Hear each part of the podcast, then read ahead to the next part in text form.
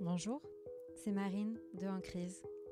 Merci déjà à vous d'être toujours là et de plus en plus nombreux à écouter les épisodes. Aujourd'hui, on va parler d'un sujet qui nous concerne tous, le harcèlement au sein de l'entreprise. Parce que le pire, ce ne sont pas les remarques, les pressions ou l'humiliation. Le pire, c'est que personne ne réagisse. Je suis heureuse d'avoir fait la rencontre de Joëlle, une femme exceptionnelle. Joëlle a été victime de harcèlement moral sexuelle et institutionnelle, et nous partage aujourd'hui son témoignage au micro d'emprise, avec le courage et la force qui la caractérise, car le mot victime, je cite, ne fait pas partie de son vocabulaire. Joël nous explique qu'elle n'arrêtait pas de se demander et de demander Mais qu'est-ce que j'ai fait de mal dans mon travail? Et Joël disait alors, dans le regard de l'autre, que sa seule faute était juste d'être qui elle était, c'est-à-dire une femme, une femme noire, une femme noire compétente. Joëlle est maintenant la fondatrice et présidente de Alliance pour à la fois aider les personnes victimes de harcèlement et accompagner les entreprises à éradiquer ce fléau. Vous écoutez En crise, le podcast pour aider à remettre du sens lorsqu'il n'y en a plus. Bonjour à tous, pour ce nouvel épisode, je suis ravie d'accueillir Joël. Bonjour Joël. Bonjour Marine. Joël, est-ce que tu peux euh, nous, te présenter un petit peu, nous dire rapidement qui tu es? J'ai coutume de me présenter en commençant par un mot, je suis un être humain. Je suis un être humain. Ensuite, euh, je suis une femme et je suis une femme noire. Je précise noire parce que, bah, étant en Occident, euh, je, suis confrontée au fait d'être une femme noire. Euh, et, puis, je suis née en Afrique, surtout. Je suis née en Afrique. Je suis née au Cameroun qui est un pays d'Afrique de l'Ouest. Et euh, puis voilà, j'ai grandi en Afrique jusqu'à l'âge de 10 ans, donc au Cameroun, et je suis arrivée vers 10 ans en France. Euh, en suivant ben, ma famille et mon père surtout, qui avaient euh, obtenu un poste dans une organisation internationale dont le siège était basé en France, voilà, à Paris. Et j'aime bien commencer les histoires par le début. Tu nous as déjà donné quelques bribes, mais comment mmh était ton enfance? Alors, mon enfance était studieuse. C'est la première fois depuis très longtemps, et je crois qu'on m'a jamais posé la question en fait de comment était mon enfance. Donc merci de me m'amener à réfléchir à ça. Si je devais, euh, oui, trouver un mot, je dirais studieuse parce que je, maintenant je me remémore moi derrière euh, assise à la, voiture, dans la voiture de ma maman qui me conduisait à l'école ou qui me ramenait de l'école, je sais plus. Et je devais avoir 5 ans et j'étais en train de lire un journal. Et le journal était quatre fois plus grand que moi parce que c'était les grands journaux, tu sais, euh, comme la tribune, le papier de l'époque. Et, j'étais en train de lire et très sérieuse. Et, euh, et en fait, j'étais une enfant assez sérieuse déjà, euh, très consciente de certaines choses et très consciente de la, de la douleur et des injustices. Et, euh, et je crois que oui, depuis toute petite, je suis assez portée par ces questions-là, comment aider l'autre. Et puis, et puis, je n'aime pas voir euh, la souffrance vétérinaire quand j'étais euh, quand j'étais plus jeune. Mais j'ai changé d'avis parce que je ne supportais pas de voir la souffrance des animaux. Et après, j'ai voulu être médecin et, pareil, j'ai changé d'avis parce que je, je, je supporte pas de voir les gens les gens souffrir. Ça m'envahit de trop en fait. Et tu as des frères et sœurs? Oui, euh, nous sommes quatre enfants, un frère et deux sœurs. Et on est un peu dispatchés partout. Euh, mon frère vit en Allemagne depuis très longtemps maintenant, à Berlin. J'ai une sœur à Paris, une autre dans le sud de la France. Et puis moi, je vis à Genève depuis 14-15 ans bientôt. Tu es numéro combien dans la fratrie? Numéro 3. J'aime bien demander ça parce qu'il y a plein de théories sur la place que tu occupes, etc. Donc, euh, oui, il paraît, mais euh, je ne sais pas si c'est vraiment juste. Et souvent, on dit que les aînés ont tendance à porter certaines choses ou autres. Euh, moi, j'ai développé un sens de la responsabilité et, et, euh, familiale qui ne devrait, qui ne serait, qui n'est pas logique vu ma position dans la famille. Donc, il n'y a pas que le, il n'y a pas que l'ordre d'arrivée. Je pense qu'après, il y a vraiment les tempéraments, les caractères qui font que, ouais. Oui, je trouve ça fascinant comment on peut avoir la même éducation et pourtant être si différent avec les frères et sœurs. Mmh. Tu es venu aujourd'hui pour euh, témoigner au micro, pour nous parler d'une crise que tu as traversée. Je te laisse nous raconter à partir du moment où tu souhaites euh, la faire démarrer, cette crise. Alors, cette crise, je vais la faire démarrer en, 2017-2018, hein, puisque c'est à ce moment-là réellement que, que le sol euh, s'est ouvert sous mes pieds.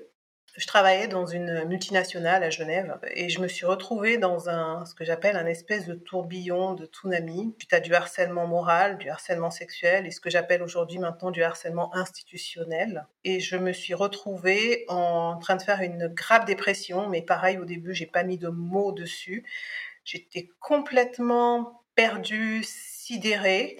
Euh, parce qu'il était en train de m'arriver et je me demandais, enfin je comprenais pas, j'avais juste quelque chose qui tournait en boucle dans ma tête, c'est pourquoi, pourquoi, pourquoi, et puis surtout qu'est-ce qui se passe? J'ai vécu j'ai été euh, interrogée pendant six heures par un ex-agent du KGB euh, qui travaillait donc pour la structure dans laquelle je travaillais, et en fait c'était un prétexte fallacieux il y a une personne en interne qui était allée se plaindre de moi, euh, comme quoi j'étais agressive avec elle, j'étais pas respectueuse avec elle. Cette personne se trouvait être une personne qui travaillait dans mon équipe, donc il me rapportait hiérarchiquement et avec qui euh, les choses se passaient plutôt bien. Euh, une personne qui me faisait des compliments sur mes sacs à main, euh, d'ailleurs qui avait insisté pour me racheter des sacs à main, parce que oui, petite parenthèse, je suis une fan de sacs à main, qui l'assume d'ailleurs.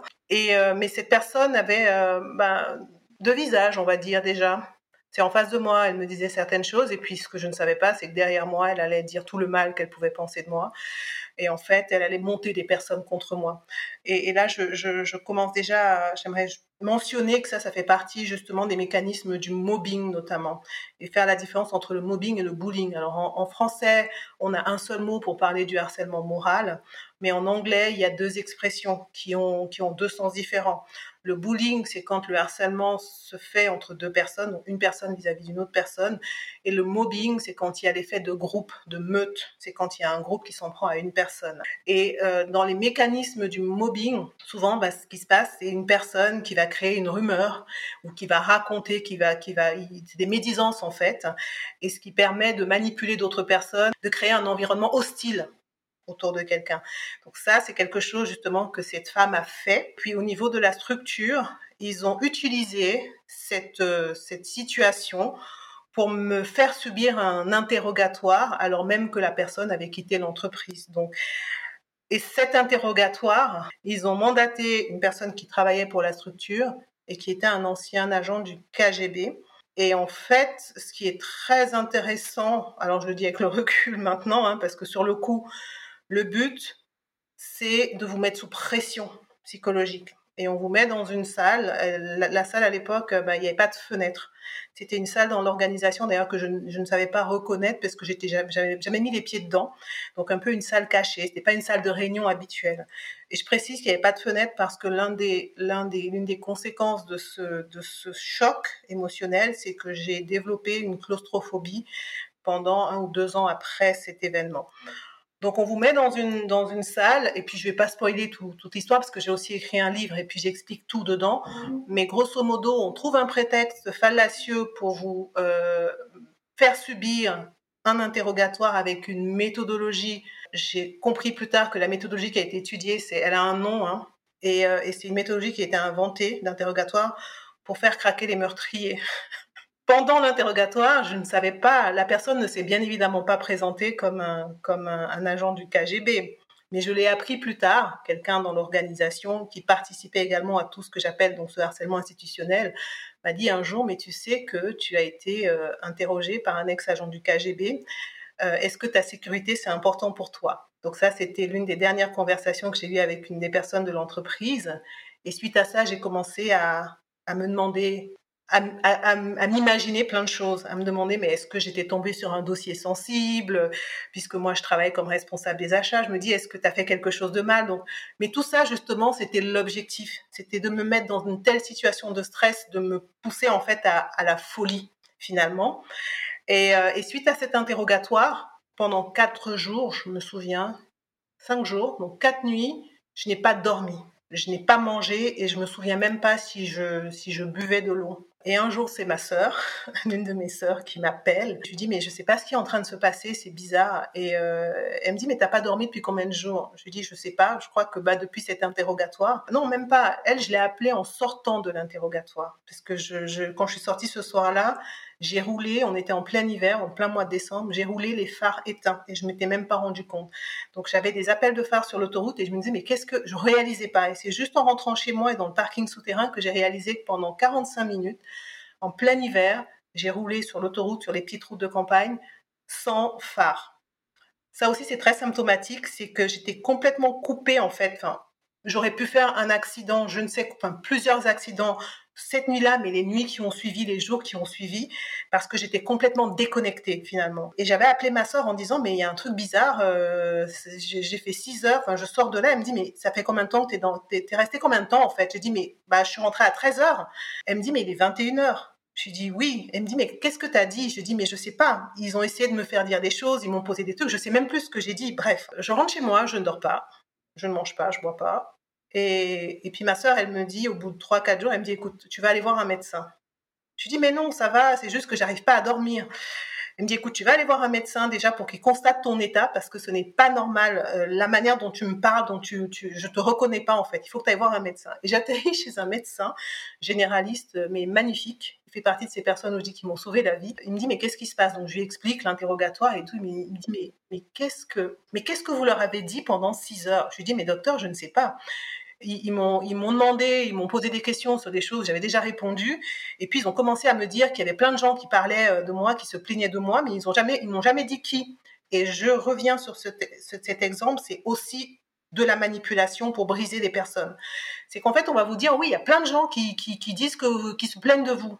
Et moi, je suis très factuelle, hein, très carré dans ma tête, mais qui si vous me donnez pas des noms et des situations, je peux pas vous répondre. Non, on peut pas donner les noms euh, parce qu'on doit les protéger. Je dis mais moi qui me protège euh, et on les protège de quoi? Qu'est-ce que je peux faire? En fait, le but c'est que vous vous auto euh, que, vous donniez des informations. Et ça, ça fait partie des techniques de d'interrogatoire, hein, d'ailleurs, qu'on utilise vis-à-vis des meurtriers et, d'autres grands banditismes, etc. C'est que on vous on vous amène en fait à vous auto-incriminer.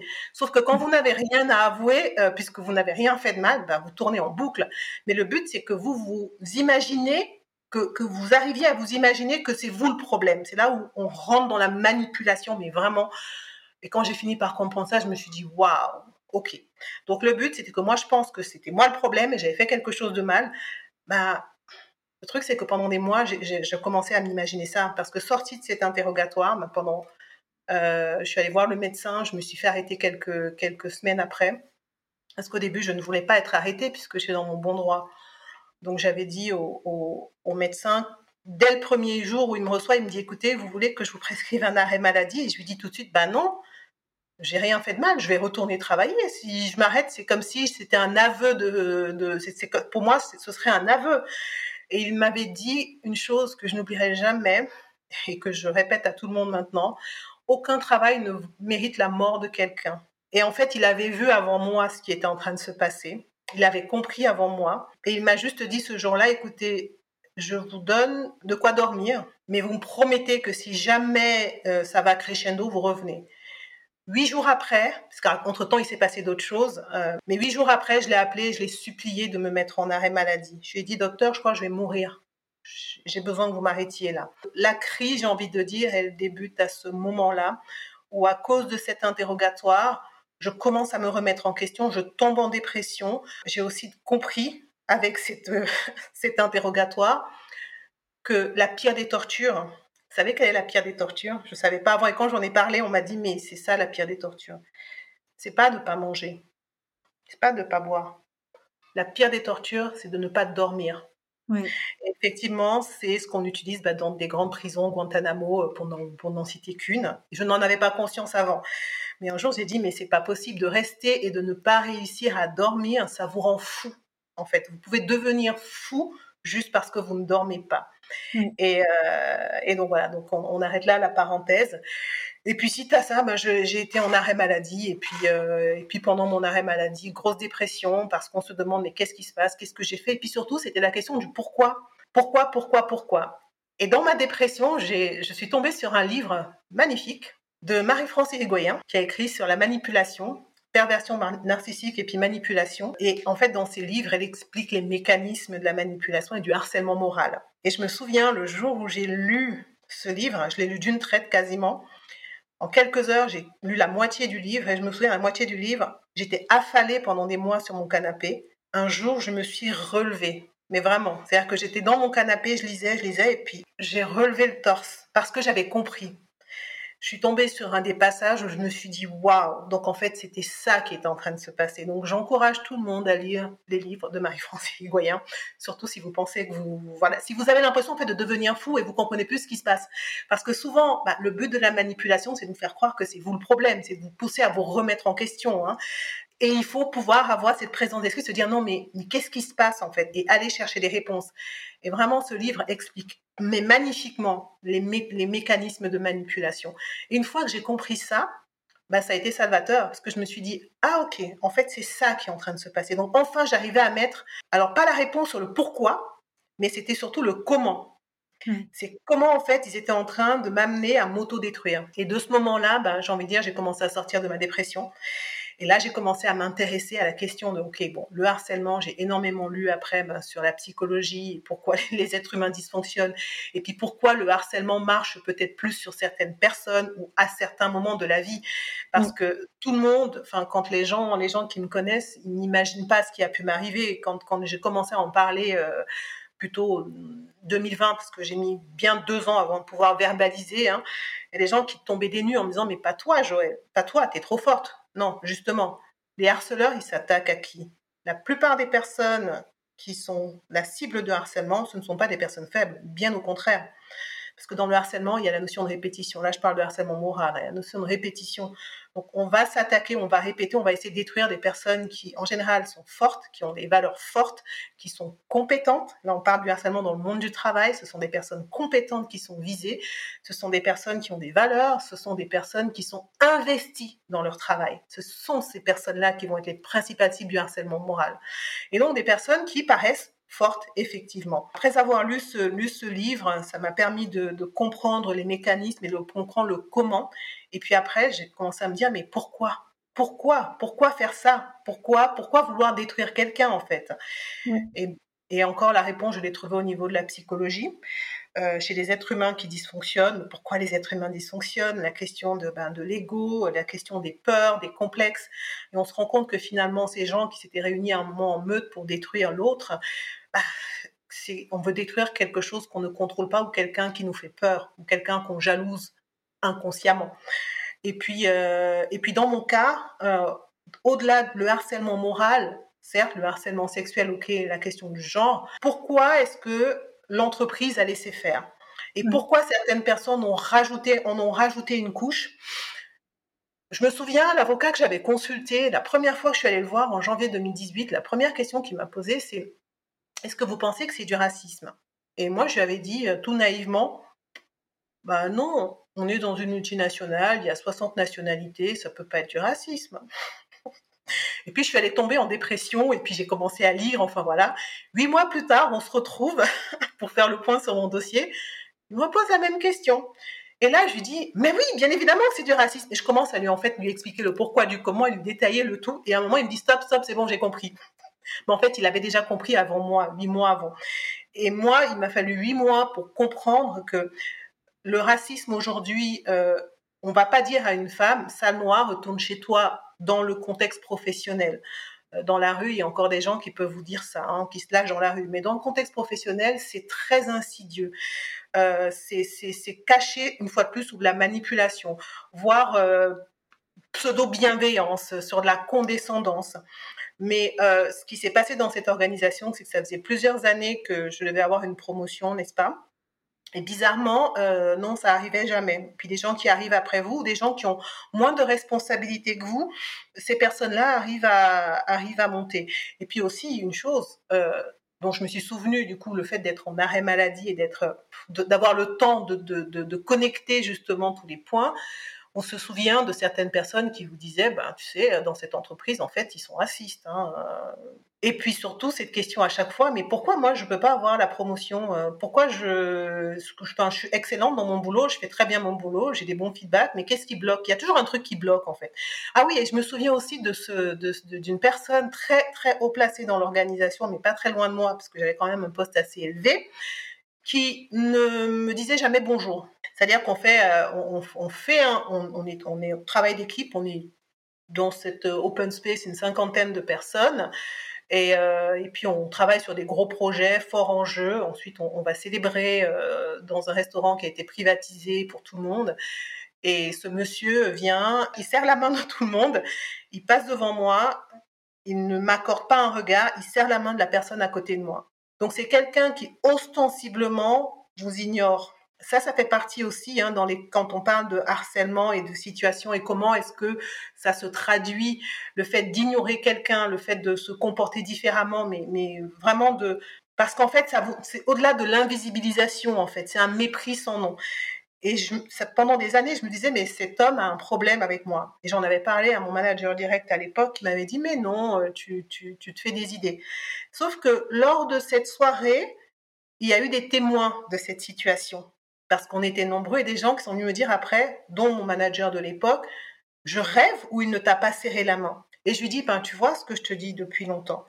Et cette personne-là, c'est une personne, c'est l'une des personnes qui était derrière tout le mécanisme dont je vous parlais, euh, le fait de me faire subir un interrogatoire, etc., etc. En gros, euh, ce qui était important pour moi de partager là, c'est il y a du harcèlement. Derrière le harcèlement, il y a beaucoup de manipulation. Mon cas à moi est allé très très loin parce que je ne pense pas qu'il y ait beaucoup de gens qui aient subi un interrogatoire de 6 heures. Mais ce sera peut-être justement l'occasion de lancer une, une, espèce de une, espèce d'enquête, de questionnaire parce que pendant des années, je me suis dit mais est-ce que je suis la seule à avoir vécu ça? Donc j'aimerais savoir. Euh, au niveau des auditeurs après qui vont écouter ce podcast, qu'est-ce qu'il y a une personne, des personnes qui ont déjà subi un interrogatoire. Alors, je ne parle pas de personnes qui ont volé dans les caisses de l'entreprise ou qui travaillaient euh, au service comptabilité ou fraude, vous savez, dans un service qui est très sensible au sein de l'organisation. Non, des employés lambda euh, qu'on aurait soumis à, un interrogatoire de 6 heures euh, ou même ne serait-ce que de 4 heures. Est-ce que c'est quelque chose qui arrive souvent? Pour moi, ça n'arrive pas souvent. Et, euh, et, la question, c'est pourquoi moi j'ai eu droit à ça? Pourquoi il a fallu utiliser ça? Et euh, en fait, c'est simple, il fallait me briser totalement. Et la preuve, c'est qu'après cet interrogatoire, en fait, les gens pensaient que je n'allais pas revenir travailler. Et le fait de revenir travailler, ils comprenaient pas, en fait. C'est en gros, mais elle est encore là.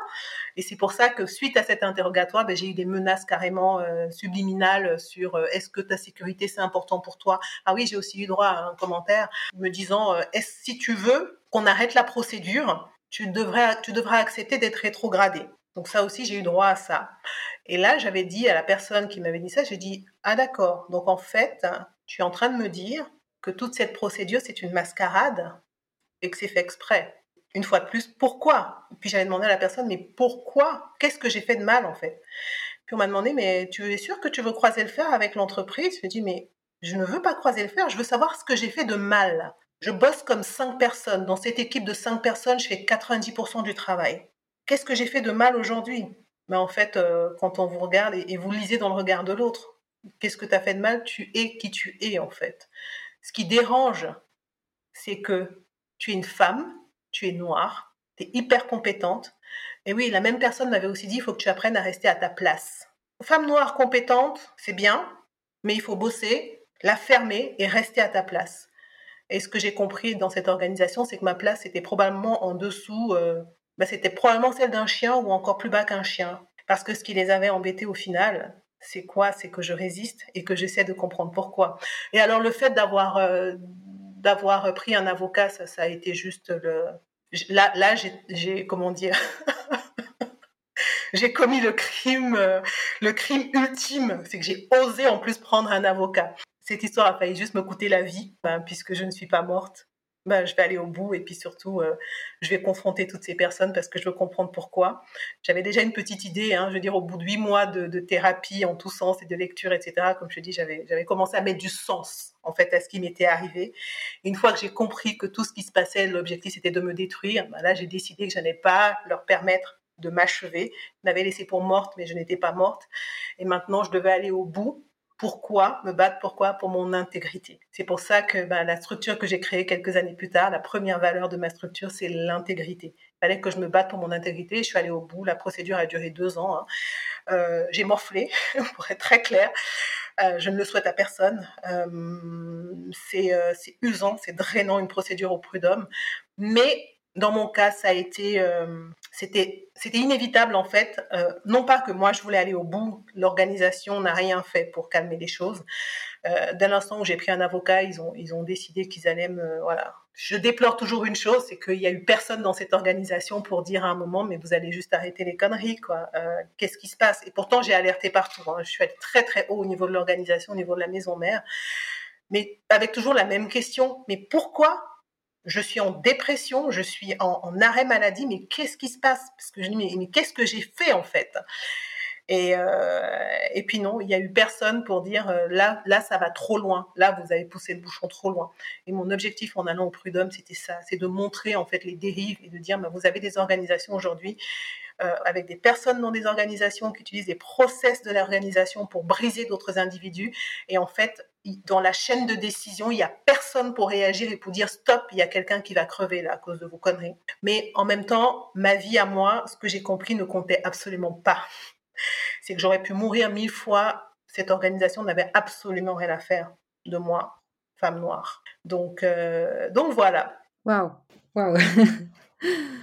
J'accueille je, ton témoignage que je, que, que je découvre et, euh, et, que tu racontes très bien et que j'ai vécu avec toi quand euh, je t'écoutais. Tu vas nous raconter donc maintenant ton, enfin, l'organisation que tu as créée suite à ça. Mmh Juste avant ça, la question qui me vient, tu le racontes, hein, il y a eu cette sidération, il y a eu cette dépression, il y a eu euh, cette perte de sommeil, tu deviens fou, tout ce que tu as décrit.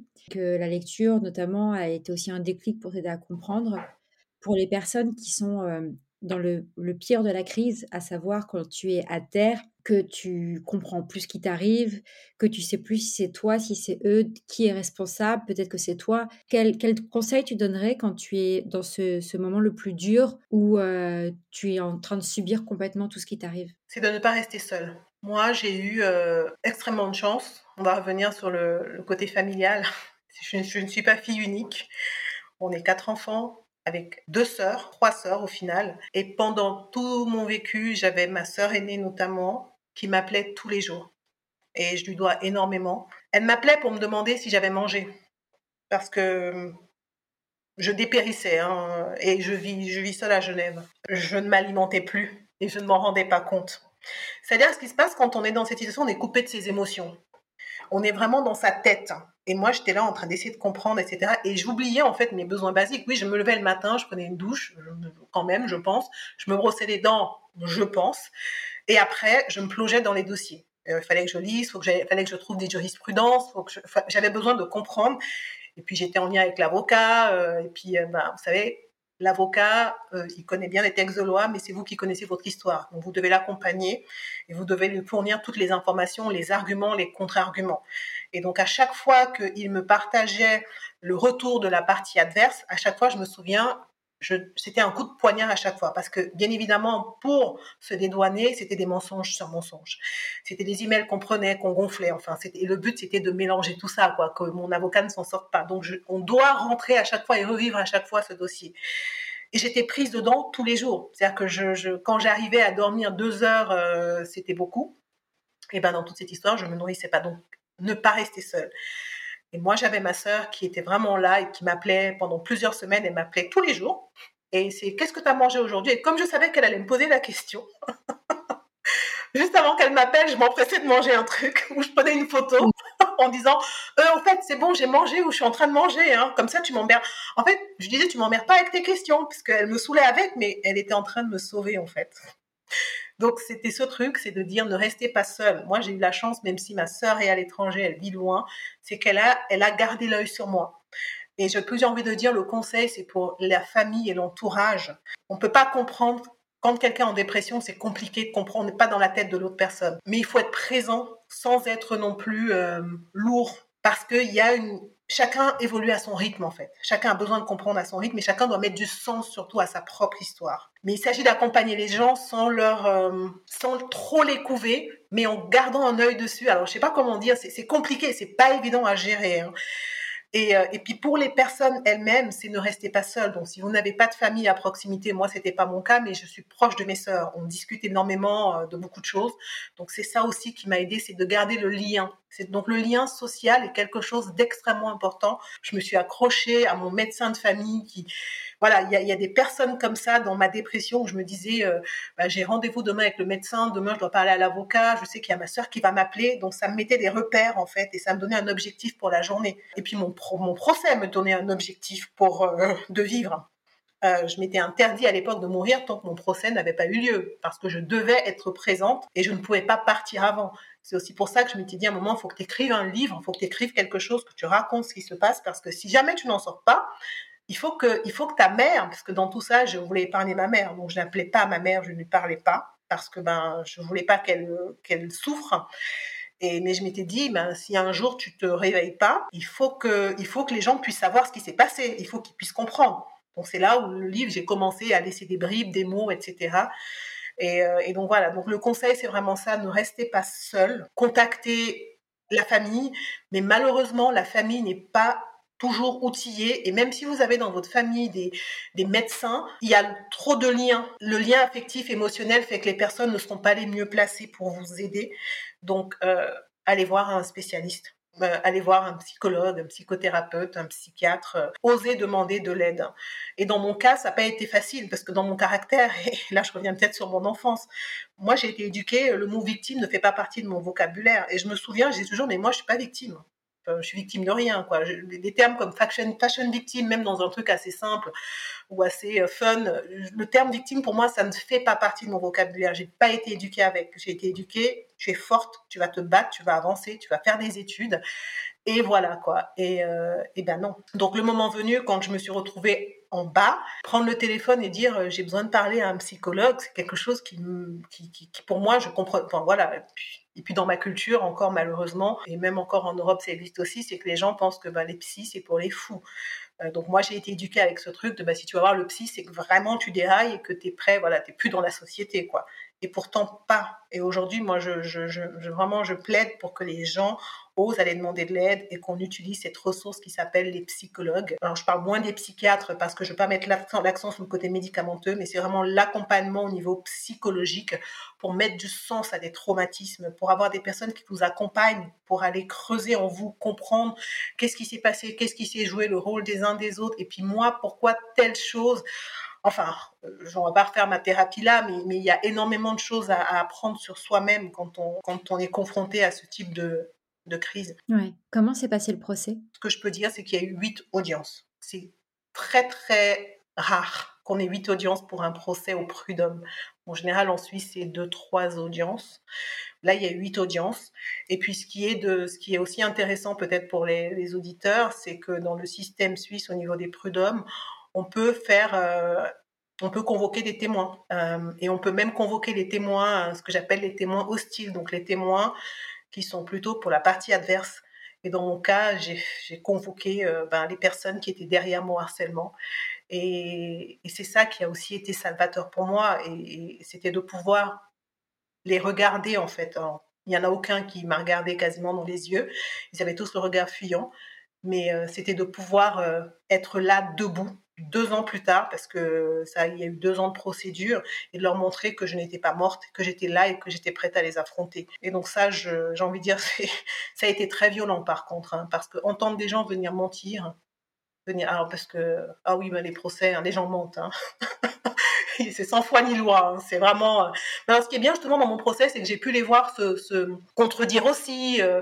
Donc c'était vraiment du grandiose. En fait, à un moment dans mon procès, j'y assistais, j'étais presque dédoublée. C'était plus mon histoire. Et c'est là où justement mon cas est devenu vraiment un cas d'école et un cas d'étude pour moi. C'est que j'avais j'avais réussi à mettre cette distance où j'analysais la situation et je me disais waouh l'être humain les systèmes. Et, là, on se dit, mais c'est. Et c'est comme ça, je pense aussi que j'ai commencé à me passionner réellement pour la question du harcèlement, mais pour le comprendre c'est que je me suis dit, mais comment on peut en arriver là? Et comment l'être humain dysfonctionne? Et comment, même mis face à des évidences, des preuves, des écrits, du papier, vous savez, on j'ai des preuves, parce que moi j'avais des écrits, hein, énormément de choses. Je garde tout. Et comme j'ai toujours dit, je suis, j'étais une très bonne collaboratrice. Dommage pour cette structure, parce que j'étais hyper performante et j'étais vraiment très bonne dans mon travail. Mais du coup, je garde tout. Donc, je suis arrivée avec des documents, des preuves écrites, et puis il y a des personnes, on les met face à des preuves écrites, ils arrivent encore à trouver moyen de nier. Le livre va expliquer tous ces détails-là. Mais en tout cas, voilà, ça a été très, très violent d'entendre des gens venir mentir devant vous, mais ça, dans mon cas, ça a été salvateur, d'être confronté à ça. Et sorti de ce procès, je me suis dit, OK, tu es allé jusqu'au bout, tu as défendu ton intégrité, c'était ça qui comptait pour toi. Mais surtout, tu as compris tellement de choses par rapport à la, à la problématique, aux, failles en fait du système, le, les failles du système surtout dans les organisations de travail. Quand j'ai vu comment ces personnes avaient réussi à manipuler en fait les process internes de l'organisation pour une espèce de vendetta personnelle, comment ils avaient tous essayé d'étouffer pour que ça monte pas, mais moi je me suis amusée à faire remonter le truc très très haut. Mais pareil, je le raconte dans le bouquin, c'est un thriller psychologique mon truc. Je, me suis transformée en, c'était vraiment, il y a vraiment des trucs où je me suis dit à la fin, non mais Joël, t'es allé vraiment loin quand même quoi. J'ai réussi à, faire envoyer des courriers directement dans le, sur, sur le dossier, sur le bureau du CEO de la boîte. Parce qu'à un moment, j'avais compris que les personnes qui étaient dans le harcèlement, ben, je sais comment ça fonctionne une organisation. Quand il y a ce type de problème, chaque manager, son but, c'est d'étouffer. Il faut pas que ça se sache, il faut pas que ça monte, il faut pas que ça monte. Et moi, je me souvenais très bien, j'étais dans, j'avais quand même un poste assez haut dans, l'organisation. J'étais responsable des process au niveau des achats, donc je sais comment ça fonctionne. Je savais quel était le rôle des DRH, etc. Comment les, gens ne se communiquaient pas entre eux, comment les gens essayaient de, de, de, se dédouaner, de ne pas prendre les responsabilités, comment les personnes essayent de, de mettre quelque chose sur le tapis et puis d'autres vont les ressortir. Et moi, en fait, je regardais ça après de loin. J'ai dit, ok, on va jouer ensemble. Et la question, c'est comment j'arrive à faire atterrir mon dossier chez le CEO pour lui dire mais au fait il y a ça qui se passe. Mais, euh, mais en tout cas voilà le procès a été euh, dans mon cas euh, dans mon cas c'était nécessaire c'est primordial mais attention tout le monde ne peut pas tenir ce genre de procès. Et aujourd'hui dans l'organisation que j'ai développée dans les alliances qui propose justement un accompagnement de bout en bout hein, des personnes qui sont confrontées à ce type de cas une des règles c'est que s'il y a une procédure judiciaire on encourage, mais fermement, les personnes à se faire accompagner au niveau psychologique. Parce que ce qui se passe aujourd'hui, et puis maintenant on accompagne de plus en plus de cas, hein, ce qui se passe, c'est que les gens, en général, quand ils vivent cette situation, la première chose, c'est je vais prendre un avocat et je vais me battre. Mais je vais me battre pas parce que je veux m'en prendre à l'entreprise. Les personnes individuellement, personne ne veut de problème. Les gens veulent reprendre leur vie en main. Par contre, il y a quelque chose qui est très très profond. Justement, c'est ce type de profils qui sont souvent confrontés au harcèlement c'est les valeurs, c'est l'intégrité. Mais la majorité des personnes qui vont au bout, en tout cas dans une procédure juridique, c'est pour défendre leur intégrité. Et dans ces cas, il faut être armé. Le conseil qu'on donne justement aujourd'hui dans l'organisation quand on accompagne les gens, c'est faites-vous accompagner, notamment et surtout si vous avez une procédure judiciaire parce que euh, si l'entreprise, l'entreprise en face va essayer de jouer la montre, ils ont le temps et ils ont l'argent que vous, vous n'avez pas en tant qu'individu. Donc David contre Goliath, le but c'est d'épuiser, David en chemin. Et il ne faudrait pas qu'en chemin vous, vous, partiez en vrille en fait, ou que vous mettiez, voilà, vous vous laissiez mourir, ou pire, euh, bah, vous allez en finir quoi. Donc, euh, donc pour que vous teniez, nous on ne donne pas le choix, hein, vous vous faites accompagner parce qu'on sait que ça va être violentissime. Euh, mais chacun a le choix d'arrêter à n'importe quel moment. Il ne faut pas pousser les gens à aller faire des procédures euh, judiciaires. Euh, tout le monde ne peut pas tenir ça. Et c'est tout, le monde n'a pas cette force, tout le monde n'a pas cette abnégation. Et, et puis tout le monde, on n'est pas tous égaux face à la résilience c'est aussi ça, c'est aussi ça que j'ai compris dans mon histoire. Mais parce que d'autres personnes, une fois que je me suis retrouvée de l'autre côté, hein, que j'ai traversé, j'ai envie de dire, le tourbillon et, l'océan, je me suis retrouvée de l'autre côté. Quand je regarde derrière, un jour, courant 2020, justement, avant que je ne lance Alliance, euh, je discutais avec des gens et puis ayant fait ma thérapie, etc., je parle assez facilement de ce qui m'est arrivé, comme on fait là. Hein. Je j'en ai pas honte, justement. J'ai tué la honte, comme j'ai dit. Puis j'ai vraiment mis du sens sur les choses et j'ai voilà, j'ai fait ma thérapie en profondeur. Et je m'ouvre assez facilement. Je raconte mon histoire. La première chose qui vient, c'est que souvent mon histoire résonne avec d'autres personnes, et notamment des hommes. C'est-à-dire que moi, j'ai vécu du harcèlement moral, sexuel, institutionnel, comme je dis, lié avec du racisme et du sexisme. Mais j'ai des hommes blancs avec qui je discute et qui me disent mais tu m'enlèves les mots de la bouche parce que dans mon expérience, l'impact que ça a eu au niveau de, psychologique moral, c'est la même chose en fait. C'est qu'un homme qui vit du harcèlement moral ou qui vit aussi du harcèlement sexuel, parce que j'en ai aussi qui viennent nous dire, ben moi j'ai vécu ça, mais c'est encore plus difficile pour eux de parler. À chaque fois, c'est cette atteinte à l'intégrité, cette perte de l'estime de soi, cette remise en question, cette sidération, etc. Oui, ça résonne, même si l'histoire derrière est différente ou les motifs du harcèlement sont différents. Et puis surtout, les gens qui me disaient, mais t'es allé au bout T'es allé jusqu'au procès, t'as tenu deux ans. Et j'ai des personnes, des hommes notamment, qui me disent, mais moi, tu sais, il m'est arrivé ça, ça, mais j'ai pas pu aller au bout. J'ai rencontré une femme qui m'a dit, écoute, moi, je suis, j'avais porté plainte et le jour, la veille du, du procès, je suis restée chez moi parce que j'ai des personnes qui m'ont appelé en me disant, écoute, il y a tous les collègues qui vont venir défiler pour dire tout le mal qu'ils pensent de toi, puisque je vous disais, en Suisse, on peut faire témoigner les gens. Et elle m'a dit, mais je ne pouvais pas être confrontée, c'était trop, je pouvais pas tenir ça, quoi, d'avoir des gens qui viennent, voilà, qui viennent mentir ou qui viennent dire du mal de moi devant les tribunaux. Et quelqu'un m'a dit une fois, mais toi, t'as pas conscience que tu as de la résilience. C'était une phrase comme ça. Je dis, ah ouais, mais tout le monde ferait ça. Je dis, mais c'est tout le monde qui irait au tribunal. Et là, la personne me regarde en me disant, non, mais tu rigoles ou quoi Et j'étais là, je fais, mais non, mais on, doit y aller parce que si. Et la personne me dit, mais arrête, c'est très peu de gens. Et mes avocats, parce qu'ils étaient deux au final, m'ont dit à un moment, mais Madame Payom, vous ne réalisez pas le nombre de cas qui va aussi loin que le vôtre, c'est peut-être un sur, euh, même pas sur dix en fait. C'est qu'un, les gens n'osent pas porter plainte, ils n'osent pas prendre un avocat, donc ils n'osent pas lancer une procédure.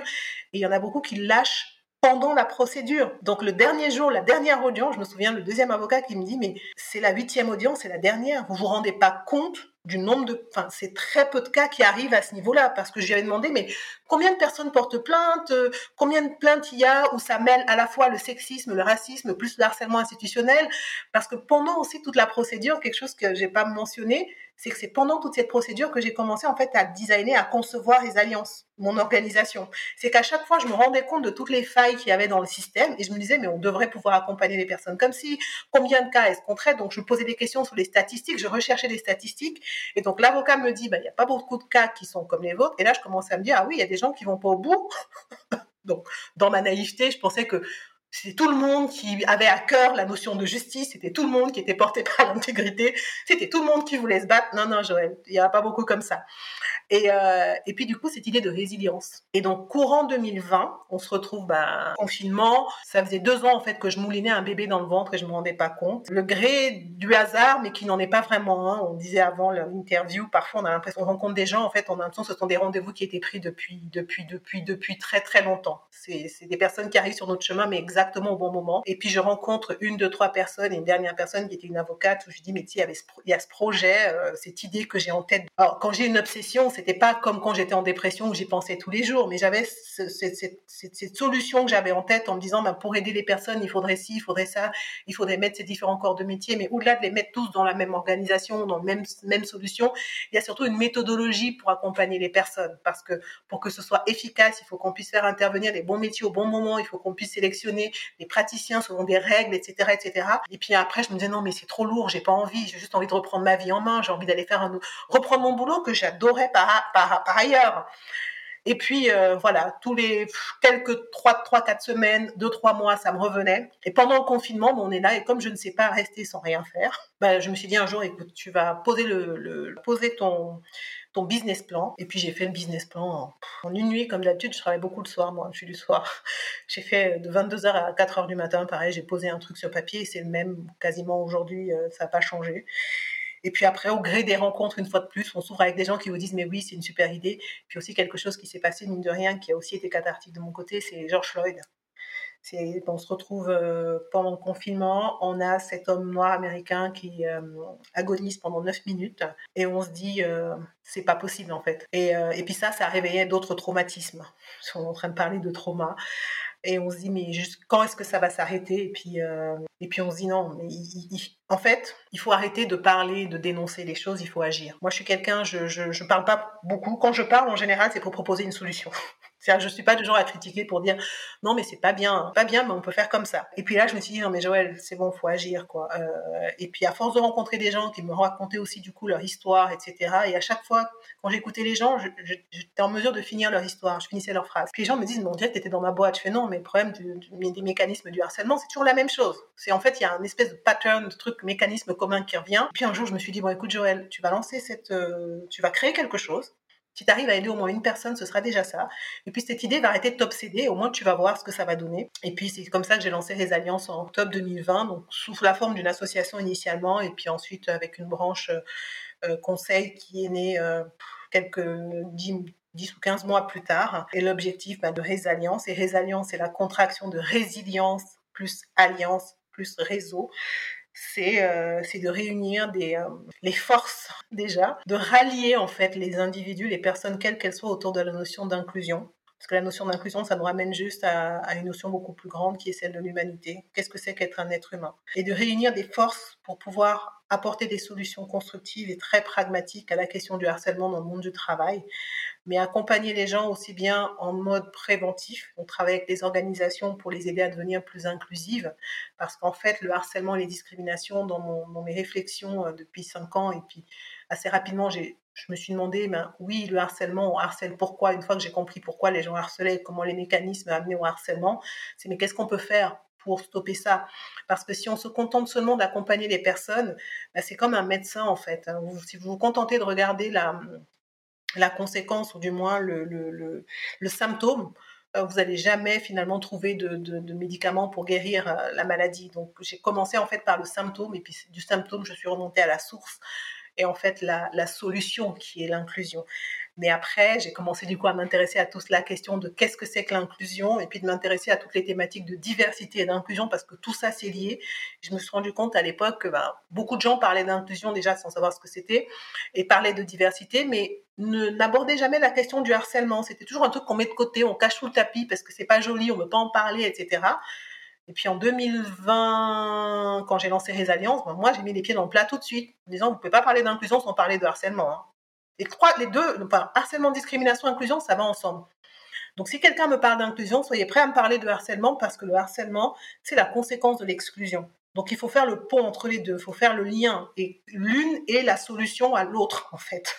Ou l'absence de l'une va créer la problématique de l'autre. Donc, euh, donc mon organisation, elle accompagne les organisations de travail pour leur apporter des solutions concrètes pour euh, bah, justement résoudre cette problématique de harcèlement et de discrimination en devenant plus inclusif. Donc on propose un accompagnement via une plateforme qui s'appelle rescare.com qui permet de connecter des personnes qui sont euh, confrontées au harcèlement en entreprise, je précise, et c'est toutes les personnes, donc les stagiaires, les apprentis. De l'instant où il y a un lien contractuel euh, avec l'employeur, de les mettre en relation avec des praticiens qui sont référencés, qui sont sélectionnés selon des critères euh, qui sont justement issus de toute mon expérience, puis euh, et avec lesquels on négocie bien évidemment des tarifs préférentiels. En France, les, psychologues, je crois que les psychologues désormais, il y a un certain nombre d'heures de psychologues qui peuvent être remboursés. Enfin, la loi est en train d'évoluer là-dessus.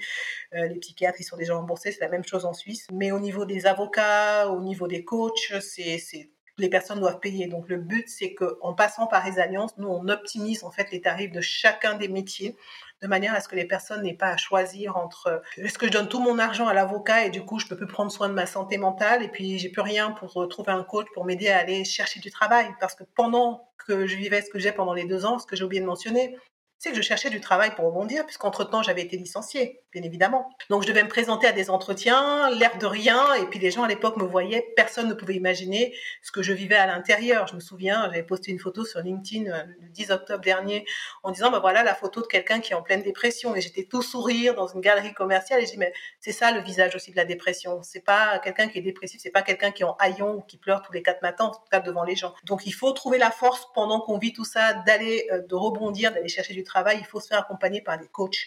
Et les coachs ne sont pas des psys.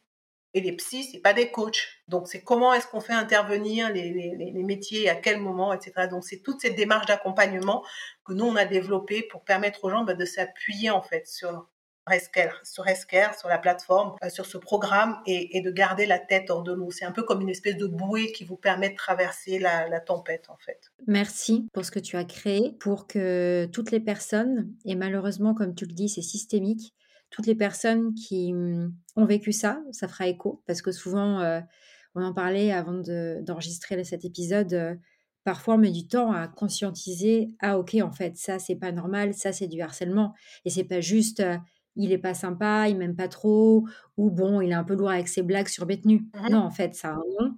Et parfois, on a du mal à se dire, bah, en fait, oui, c'est du harcèlement. Donc, merci pour ça. Merci pour ce que tu as créé pour aider les, personnes qui sont dans, cette, euh, dans cet œil du cyclone, où, comme tu dis, en fait, euh, je pense que tu es une survivante, mais que euh, très, très rare, comme tu le disais, sont les personnes qui arrivent à faire ce que tu as fait. Et donc, merci de donner cette structure et ce réseau Résalliance que tu as créé pour aider toutes les personnes qui traversent ça à pas être seules, à pouvoir être accompagnées, écoutées, comprises. Et c'est très juste tout ce que tu dis sur euh, malheureusement les mécanismes sont très classiques. Et donc en fait, malgré une situation qui est très individuelle et très intime, bon, en fait, c'est des grands mécanismes qui se reproduisent à l'infini. Et donc, euh, le fait de savoir qu'elles sont pas seules, que ça arrive à plein de personnes et que c'est normal qu'elles soient aussi mal et aussi euh, au sol, mmh.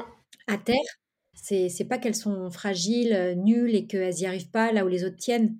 C'est parce qu'elles sont tombées dans un engrenage qui, quand on est tombé dedans, bah, en fait, on peut pas s'en sortir sans aide. Mmh. Mais c'est exactement ça.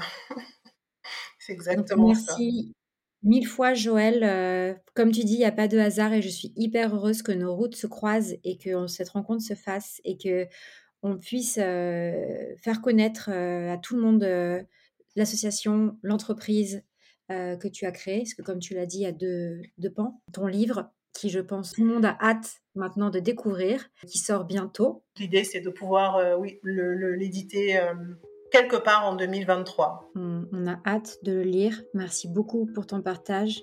Merci pour ce que tu as créé et pour toutes les personnes que tu aideras. Merci Joël. Merci d'avoir écouté cet épisode dans Crise. Si vous aimez ce podcast, n'hésitez pas à vous abonner en cliquant sur la petite cloche sur votre plateforme de streaming préférée, Spotify, Apple Podcasts, Deezer, etc. Et surtout, n'hésitez pas à mettre des commentaires sur Apple Podcasts cela peut sembler rien du tout, mais cela aide beaucoup à promouvoir le podcast. Et enfin, vous pouvez également me retrouver et retrouver toutes ces histoires sur le compte Instagram en crise. À bientôt!